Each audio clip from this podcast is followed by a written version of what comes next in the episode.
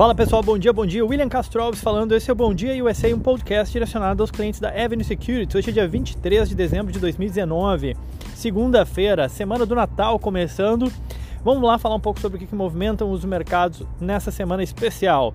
Bom, primeiramente chamando a atenção que na sexta-feira passada o S&P alcançou novas altas, novas máximas, as bolsas americanas não querem cair, é, querem garantir de fato um Natal... Uh, muito feliz para todos aqueles que investem aí no mercado americano. O S&P com uma alta de 0,28, o Nasdaq 0,42 e o Dow Jones 0,28 de alta, tá?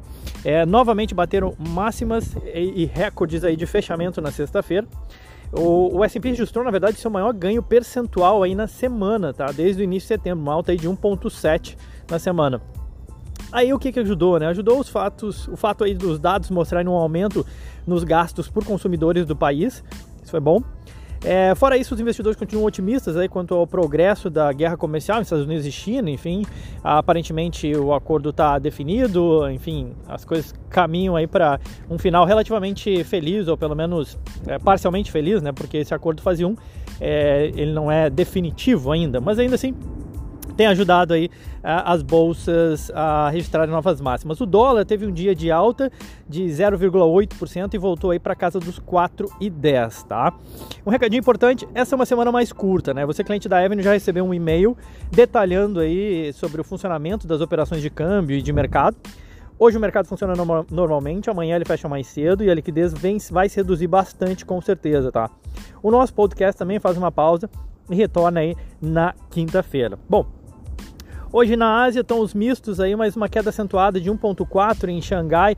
É essencialmente porque o, um agente estatal, né, do, do, governo chinês que vai reduzir algumas posições aí que tem em algumas ações. Isso acabou pesando lá na bolsa da China em, em especial, tá? Não é uma queda do mercado asiático.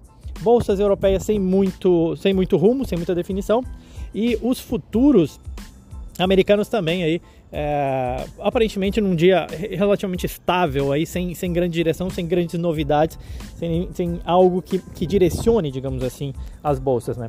Hoje a gente tem dois dados importantes que são as 9 e meia os pedidos de bens duráveis e ao meio dia as vendas de casas novas eles podem dar uma ajuda aí para dar uma direção para os mercados.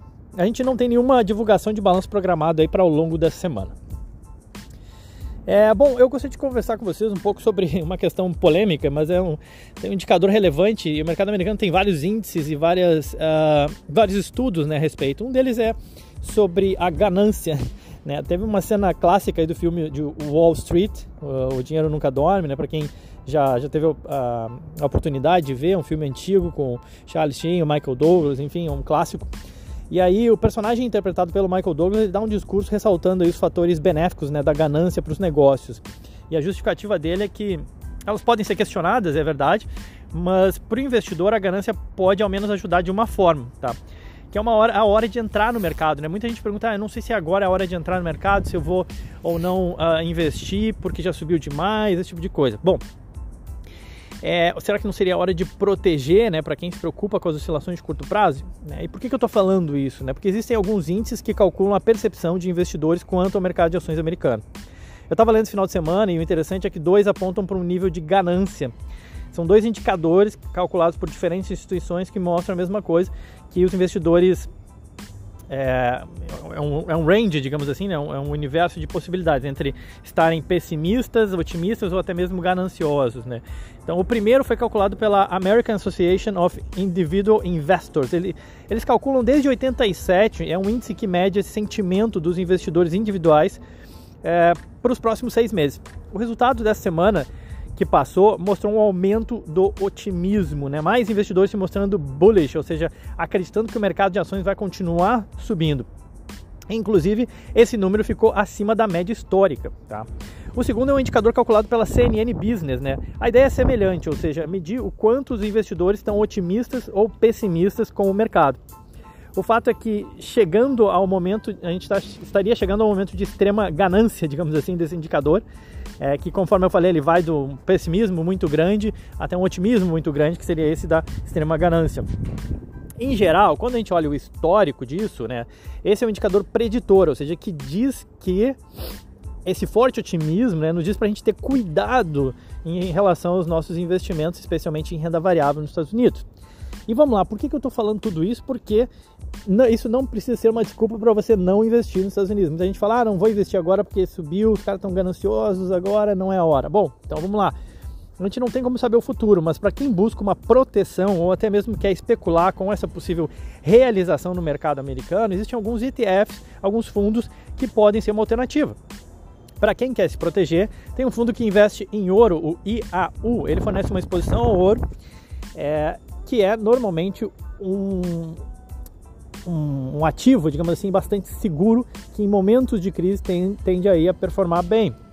É, uma outra, outra alternativa para o investidor que está mais pessimista, digamos assim, com o mercado, ou acredita que já subiu o que tinha que subir, por exemplo, tem o SLV, que investe na prata, um fundo que investe na prata é possível você ainda apostar simplesmente no aumento da volatilidade. Assim, você não sabe o que vai acontecer, mas acredita que é, com eleições e depois de, da bolsa ter subido bastante, a gente vai ter bastante volatilidade. O mercado vai chacoalhar bastante ano que vem.